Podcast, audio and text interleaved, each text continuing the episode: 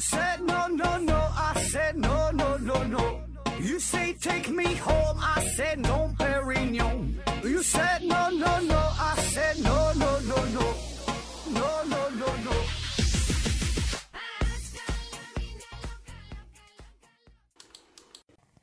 拼命探索，不计后果。欢迎您收听《思考盒子》，本节目由喜马拉雅平台独家播出。今天还是一个回答听友问的栏目啊。呃，第一个问题，Running 一零一九零五 day 提问说：何子你好，印度有种姓制度，呃，如果一个人种姓低，但是呢很有钱，外界对他的态度会发生改变吗？啊，印印度种姓制度这个事儿啊，呃，这个话题。前一阵儿回到二零四九的老刘刚刚聊过哈，你可以再回听一下。这个种姓制度在他们那个国家是非常严重啊。咱现在经常说四大文明古国，对吧？这里边就有古印度啊，当然那是古印度，对吧？现在这是现在的印度。那现在的印度给咱的感觉就就是，第一呢，它并不够古老；第二呢，它也不咋文明哈，也不知道咋就是文明古国。呃，各种手抓咖喱呀，挂着火车呀，对吧？还有这个骑骑摩托车、叠罗汉各种表演啊，感觉这个民族就跟闹着玩似的啊，特别特别奇葩。那咱就简单聊聊他这个印度的种姓制度啊。那先说说印度种姓制度是如何形成的。那这个呢，可以说完全是一个外来的产物啊。那你可以翻开世界地图看一下，其实印度这个国家这个地理位置非常优越，对吧？一面靠着山，就北面是山。三面啊，下边这些呢，南面这些都是三面环海。那从地缘政治上来说，呃，非常有优势。可本来可以按照这个历史的进程，呃，一步一步的可以走向鼎盛。可问题就是啊，它北面靠山这个位置上，并不是完全封死的，它有一个小缺口。那么正是这个小缺口啊，就是让它遭殃了，也就其他文明呢，可以由此来入侵到印度。那话说呢，在公元前一千五百年左右，雅利安人呢就是从这个小缺口南下，击败了印度的原住民。然后呢，雅利安人为了巩固维持自己的统治地位嘛，就利用婆罗门教啊，创造出了种姓制度。啊，当然，雅利安人他们当时本意上也不是说的非要给你们划成不同的阶级啊，这整出这个区分高低贵贱如何如何。他主要的原因呢，还是为了方便自己的统治，便于管理。啊，就是想要确保他们雅利安人本身的执政权嘛，同时呢是保证各个工种都能有一定的人数，然后划分了这个这个等级。那为了能让民众接受这项制度，雅利安呢雅利安人呢就给这个种姓制度披上了宗教的外衣。那么这几个种姓哈，就是从这个天神的身体部位从这个转化而来的。说四等嘛，对吧？第一等啊，第一种第一等种姓的叫婆罗门啊，是代表天神的嘴。啊，这一等级呢，基本就是僧侣呀、贵族啊，啊，这些是天神的嘴嘛，对吧？人家说话不用干活就行了。第二个种姓呢，叫做萨地利啊，这是代表天神的双手，主要呢是，呃，从事军事方面的贵族啊，行政的贵族，他们呢是控制着印度的军事啊、行政啊、赋税啊，负责对外作战啊，他们的职责呢就是保护婆罗门。第三个制度呢叫做吠舍哈，代表呢是天神的大腿啊，这个就是一些平民了啊。就属于印度的中产阶级，也是国家运行的一个主体。呃，在政治上没有啥特权，嗯，他呢要纳税哈，来供养前两个这个等级啊。但是呢，他们是可以拥有一定的财富、一定的地位。很多有钱人其实正是这个第三种姓的。第四种姓呢，就是叫首陀罗啊，他呢是代表着天神的脚啊。嗯，基本呢就是被征服的这些原住民啊，他们只能从事仆人呐、做饭呐、杂役呀这些就上不了台面的一些工作。那其实还有第五等啊，叫不可接触者，啊或者叫贱民啊，这大多数就是从事一些特别特别特别低贱的职业哈，所以呢，并没有列入到四大种姓啊，所以说是四大种姓啊。完了外加呢还有这个第五等啊。那么一个人哈，一旦他就从他出生那一刻起，他就已经被注定了自己的种姓，你也改不了，这辈子你就是这等的人了啊，你也只能和同一种姓的人结婚。啊，你也别别想，就是说的我我结婚往上升一级不可能啊，这这没人娶你啊。那虽然你也可以通过自己的努力啊，你努力学习、工作、奋斗，提升自己的社会地位，但是你改变不了你的种姓啊。在种姓面前，嗯，其他那些都显得不太重要啊。所以说，你说有钱有钱呢，可能用处也不大啊。起码原来是这样的。那这个印印度的种姓制度，在一九四七年就已经废除了啊，因为一九四七年印度呢脱离了这个殖民体系啊，正式独立起来，种姓制度呢也是跟着废除。你到现在你看这已经是七十多年了，可是呢种姓制度这个影响是非常重的啊，已经成为了印度人整个这个印度上就是一种无形的枷锁，可以说在实际的社会运作上，在他们的生活当中，种姓制度仍然是扮演着非常重要的角色啊，现在呢也是如此。那么回归到你的这个问题，说一个人很有钱哈，他种姓很低，但很有钱，外界对他的态度会改变吗？呃，我觉得现在来看还是挺难改变的啊。这这个观念，首先它是根深蒂固。就虽然你有钱，呃，可是整体的情况，现在就印度吧，他对于低种姓人来说，他们接触教育的机会还是很少，仍然会遭受到各种不不公平的待遇。他们的思想呢也是很难转变。别看说这个制度废除了很长时间，对吧？那么在他们的眼中，仍然是种姓大于大于天啊！你有几个臭钱呢？你还是个低种姓的人，照样瞧不起你。然后另一方面呢，对于高等种姓的人来说，啊，既然人家种姓很高，自然呢其实混得也很好，也很有钱，对吧？也不至于因为你有几个臭钱就对你点头哈腰啊。当然，除非你特别特别有钱啊，有钱到。钱这个可以通神的地步，还叫钱可通神，到了一定档次啊，那另说，那确实可能会对你刮目相看。下一个问题，这求助提问说，请问盒子，人得重病时的心理是怎样？呃，应如何进行安慰？这重病时心理能咋样？你说能咋样？还能？你说你觉得能能能能能开心吗？这个不知道你是想问啥？这重病，你看你是啥啥样病呗？它重病也分很多很多种，对吧？呃，有一些重病呢，是花钱它也治不好啊，短期内就会死亡，这叫重病。那有一些病呢，有一些重病呢，就花钱能治好，但是呢，需要巨款啊，巨款，彻底让你让让你让你断了念想的那种天文数字的巨款，那也叫也叫重病。还有一些重病呢，就是虽然花钱治不好，但是呢，花钱可以让你续命啊，花了钱短期内你就死不了，这个呢也是重病。那那你说说这个这这几种情况，这几个重病，你觉得你得了之后，你心情能咋样，对吧？这个我是找不到什么合适的词儿来形容啊。所以说你你问说他们心里是咋样的，我也不知道他心里是咋样的，你自己体会吧。然后说得了重病怎么去安慰啊？我觉得这个安慰安慰这词儿没啥用啊，安慰，因为既然已经得了重病，这个结局它已经是注定了，对吧？谁也没法去改变。那么这个时候所有的安慰。这都是苍白无力的啊！其实所谓的安慰，它只是患者的家属啊对于自己的安慰，它不是对于病人的安慰，明白吧？它是安慰自己，对患者本身来说它没有用，对吧？他基本你也很难改变他内心的真实想法啊！只不过就是彼此之间呐，不把这个事儿说明了，不说破，哎，大伙儿呢心知肚明，也就这回事儿了哈。你安慰啥安慰啊？下一个问题，这就是提问说，呃，男性总会向喜欢的女性送昂贵的礼物来表达爱意，请问盒子为什么这些礼物？会具有表达爱意的功能，我这这这也是没看太懂。那你不用昂贵的礼物表达爱意，那你用啥表达呀？你送个塑料袋啊，送个曲别针啊，这能表达爱意吗？这个昂贵这事儿吧，首先这个昂贵的东西，它有两种啊，一个是绝对昂贵，一个是相对昂贵。啥叫绝对昂贵？就是这东西它确实很贵，谁看都很贵啊，起码在咱绝大多数人眼里看它它是它是昂贵的。比如说一辆一千万的汽车，一个豪车吧，对吧？这应该叫豪车了，一千万。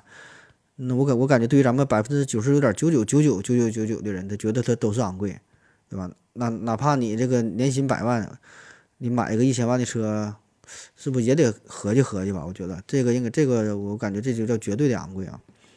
那么相对的昂贵呢，就是对于你来说很贵，对于别人来说可能不贵啊。比如说你送女神一个五千块钱的项链。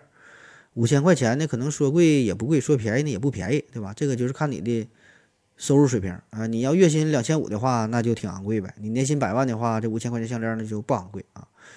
所以这个昂贵，它的潜台词就是你愿意为你自己喜欢的人付出更多的价值，对吧？你愿意为他花钱，你为他花钱实际上就是花时间嘛，对吧？因为你是花了自己的时间赚来的钱，再把钱给他，这不就是相当于在他身上花了时间了吗？所以说，你舍得花钱买昂贵的东西，这是一种最直接、最粗暴、最真实的表达爱意的方式，就是愿意为他花钱啊，对吧？当然，你愿意花钱，并不一定代表着真爱，但是不愿意花钱，那一定不是真爱啊。嗯，当然你这也别花太多啊。你要如果是明显超出了自己的承受能力，就算你追到了女神啊，结婚之后俩人还得一起还贷款，这日子呢估计过得也不长久。下一个问题，约定幸福，约定的幸福提问说，嗯，何志哥你好啊，已经听了你很多的节目啊，现在呢一听到片头曲儿。呃，还是感觉这个热血沸腾，非常非常的兴奋啊！请谈谈音乐是怎么影响人们的情绪啊？这个是音乐和人类情绪的这个关系啊。这个问题很宏大啊，而且更重要的是呢，这个问题很多人都在研究，就音乐对于人情绪的影响。然后呢，也没有什么明确的答案。现在呢，主要有这么七大方面的解释啊，七大方面，我都是网上找的，我给你念一下啊。第一方面呢是脑干反射，说这个音乐当中啊。一种或多种声学上的基本特性被脑干所捕获，脑干呢将此识别成一些值得注意的重要的或紧急的信息。第二方面呢，说这个生理节律、生理节律与音乐节奏的共鸣。这个人体啊有一些生理性的节律，比如说你的心跳啊，它是有节律性的。那在外部音乐的节奏或者节拍的影响下，和音乐同步啊。如果你参加。如果你参加过这个音乐会的现场，你就会体会到这种感觉，就是就是节律会带动你的内心啊，带动你整个身体的感觉。下一方面呢，叫评价性条件反射，呃，说某些音乐在某个人的经历里总是和或是正面，或是正，或是正面，或是负面的一些刺激同时出现，就是你有过一些经历啊，能引起你的共鸣。那么这个人呢，当听到相应的音乐时呢，就会引起相应的正面或是负面的这个情绪啊。这个可以参考经典的条件反射啊。下一方面呢，叫做情绪传染，就是一个人呢，他可以感受到音乐所传递的一个情绪，进而呢将它进行内化啊。这个呢可以参考共情啊。下一方面呢，就是视觉想象，视觉想象啊，这个很好理解，就是听到音乐之后可以联想到一个视觉的画面，呃，就会引起呢和那个视觉画面相联系的一种情绪。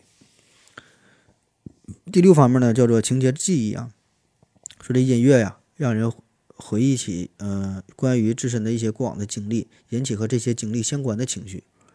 第七呢，是对音乐的期待，在一段音乐的进行当中，无论是符合了还是违背了听者对于音乐的期待，都可能引起一些情绪啊。这个是网上的这个整理出来的这个七方面的研究。那如果你想进一步了解一下这个音乐和情绪的关系啊，我可以给你推荐一个，我觉得一个挺好的一段视频哈，就是算是音乐的一个入门啊。这是中央音乐学院副院长叫周海红啊，他做的一个演讲，叫《走进音乐世界》啊。视频比较长，大约两个小时哈。你搜一下周海红《走进音乐世界》啊，没事的时候可以看一下。下一个方面啊，下一个问题，呃，李碧刀提问说：“你好，何子。”嗯，我们总是听人说谁谁谁生病了要多喝热水多休息。那有没有什么病是需要少喝水多运动的？少喝水多运动啊，这个少喝水倒是有啊。比如说有一些心脏病，有一些肾功能不太好的，你就得少喝水了。水中毒了对吧？少喝水。呃，要同时满足说既少喝水又多运动这个病，这个我还真就是没太听说过啊。下一个问题，军少 POP 提问说。呃，何总，你的节目，你的节目很助眠啊！我想问一下，怎样才能确定我是听到哪里睡着的？下次再接着听。呃，这个这你就无所谓吧，这个反正你每次听的都感觉挺新鲜的，就从头听呗，或者随便随便从哪个地方开始听都行，无所谓吧。下边有个朋友给他回答了，他说这个很简单哈，你可以用喜马拉雅的倒计时功能啊，可以设设置成不同时间，十分、二十分、三十分啊。比如说你设计的设置的倒计时是三十分钟停止播放，然后你就睡了啊。那如果你睡了，这这就就说明你这个时间没到三十分钟，就你睡着的时间不到三十分钟。如果这期间你还没睡着，就过了三十分钟，它不播了，你还没睡着，那说明呢你这个睡眠时间就大于三十分钟，你把这时间设的再长一点儿。啊，对吧？然后反复试几回，你就知道是大概从哪地方睡着了。下一个问题，阿九又提问说：何子老师，最近呢，拼多多爆出了说强行删除用户照片的事件。那现在大多数的 APP 侵犯用户的信息，是不是已经违法了？但又没有法律处罚，这是怎么回事儿？啊，咱先回简单回顾一下，说这个拼多多远程删除用户照片这个事儿啊，这是前一阵儿啊，有一位用户，他呢是在拼多多上参加了一个提现的活动。这个活动咋说的呢？就是只要你邀请一位新用户，就可以直接提现一百块钱儿。然后呢，这哥们儿就参加了，但呢，结果吧，这个钱他不是一百块钱，而是一个随机的金额。而且呢，他邀请的不是说你邀请一个人，最后呢是邀请了一堆人啊。那么这个事儿跟他宣传的就不一样了。然后呢？这个用户就把这个整个这个操作的过程就是截图了嘛，这个证据就发给客服，就问客服你咋回事啊，对吧？解释一下啊，你说邀请一个人给一百块钱，钱呢，对吧？就问，可是呢，随后这位网友就发现自己的这个 vivo 手机啊，却检测到了说这个拼多多已删除照片这么个信息，就自己这个证据找不到了。然后拼多多这边的工作人员回应，他说咱可没烧，咱可没没删除哈，这个呀，可能是你手机这个清除。A.P.P. 缓存的时候造成的啊，这不不是咱们操控的。然后呢，作为补偿吧，我们可以给你一个三十块钱的代金券啊，就咱就就这么地儿吧啊。所以这个事儿现在咱也闹不明白啊，咱也不知道到这个照片到底是谁删的，这咋回事啊？咱也不知道啊。那么如果这个真的是拼多多进行远程操控删除的用户当中的相册的这个照片，那么这个问题就比较严重了啊，这性质就不太一样了啊。当然，这种事儿，你说这个关于 A P P 啊，这种流氓软件啊，这些这事儿也不是第一次出现，可以说经常有，对吧？那一些购物 A P P，一些美食 A P P，经常就偷听你唠嗑。你说你跟你闺蜜、跟你朋友一聊，说要买啥，你打开手机一看，马上就给你推送，对吧？你说你中午饿了想吃点啥，一定保证推的就是刚才你说的这些东西。还有之前这个也是 vivo 手机。vivo 不推出一个一款新的手机嘛？就是可伸缩式摄像头啊，不用的时候它是藏回去的，照相的时候它再伸出来。它本来呢是为了让手机更加美观嘛，扩大屏占比啊，摄像头藏起来感觉挺好看。可是呢，万万没想到啊，还有意外的收获啊，就是这手机在没开启摄像头的情况下，就手机扔那会儿没用呢，摄像头自己伸出来了，出来转一圈看一看，哈自己就自己自己又缩回去了。原因就是说，有一些 A P P 它在偷偷的窃取你的一些信息啊，只不过咱们常规的手机摄像头一直没注意这个事儿，你也不知道它啥时候拍照，啥时候啥时候看啊，你不知道。那么以上这些问题怎么去处理？是不是违法了？咋就没人管啊？这个是否违法这事儿吧，还真就不好说啊。因为啥呢？咱们在使用一款 A P P 的时候，这个系统啊都会提醒你要进行授权。啊，当然，咱很多人他都不注意，对吧？你安装的时候、使用的时候，就是一顿点同意、同意、同意，下一步、下一步就完事儿了。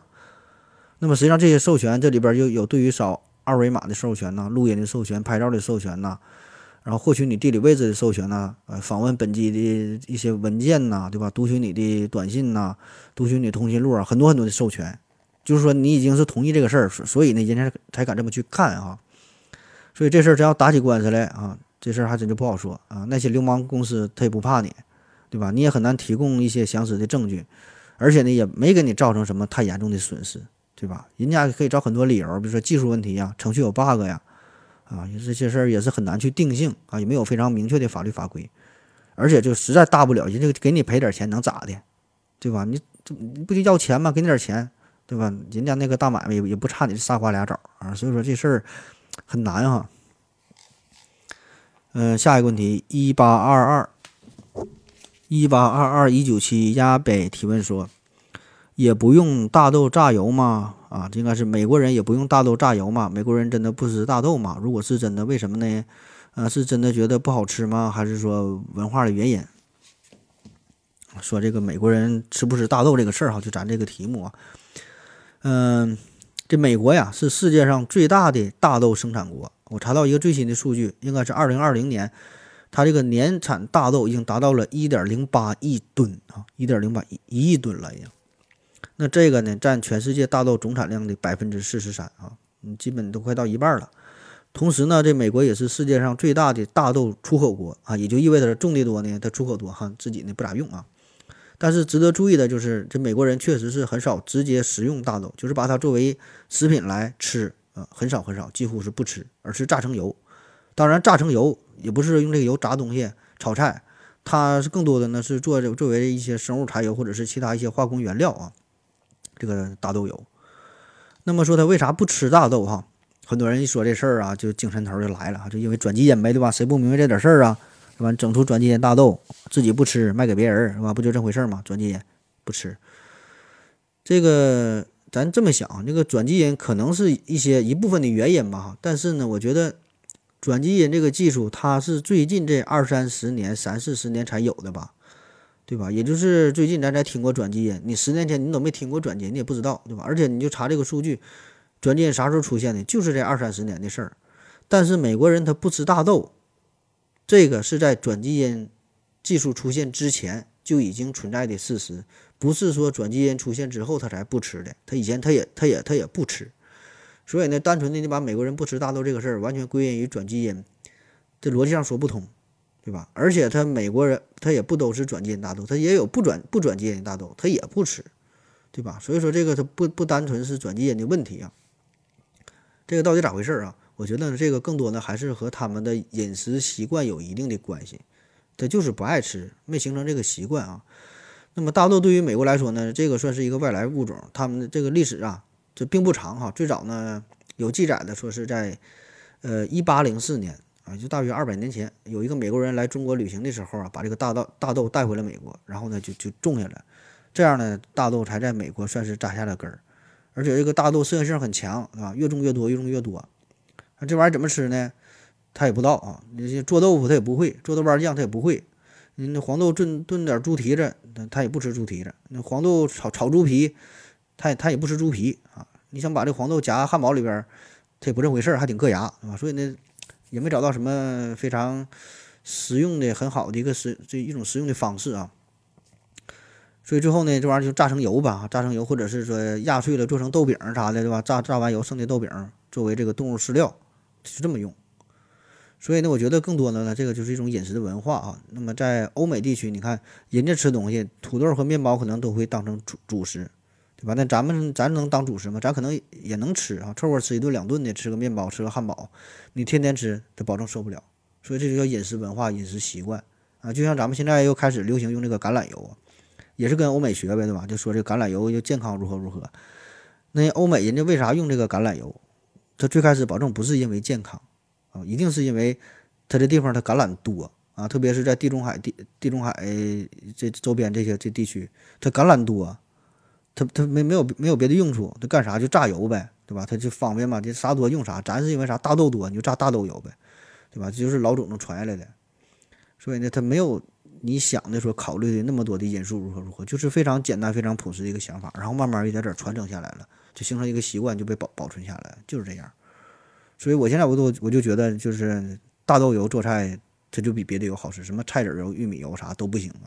特别是油炸食品，那必须得是用豆油炸啊。我搁家做菜就是必须就就就豆油，别的什么橄榄油啊、什么什么玉米油啊，还有什么调和油啊，全扯犊子哈。那那些东西炸出来的食品，那都是没有灵魂的，那都不好吃啊。当然，以上这些纯纯是个人的喜好啊，仅供参考。呃，不建议模仿啊！各位呢，您想养生的就该养生的养生，该保健的保健啊！好了，今天节目就这样，感谢您收听，谢谢大家，再见。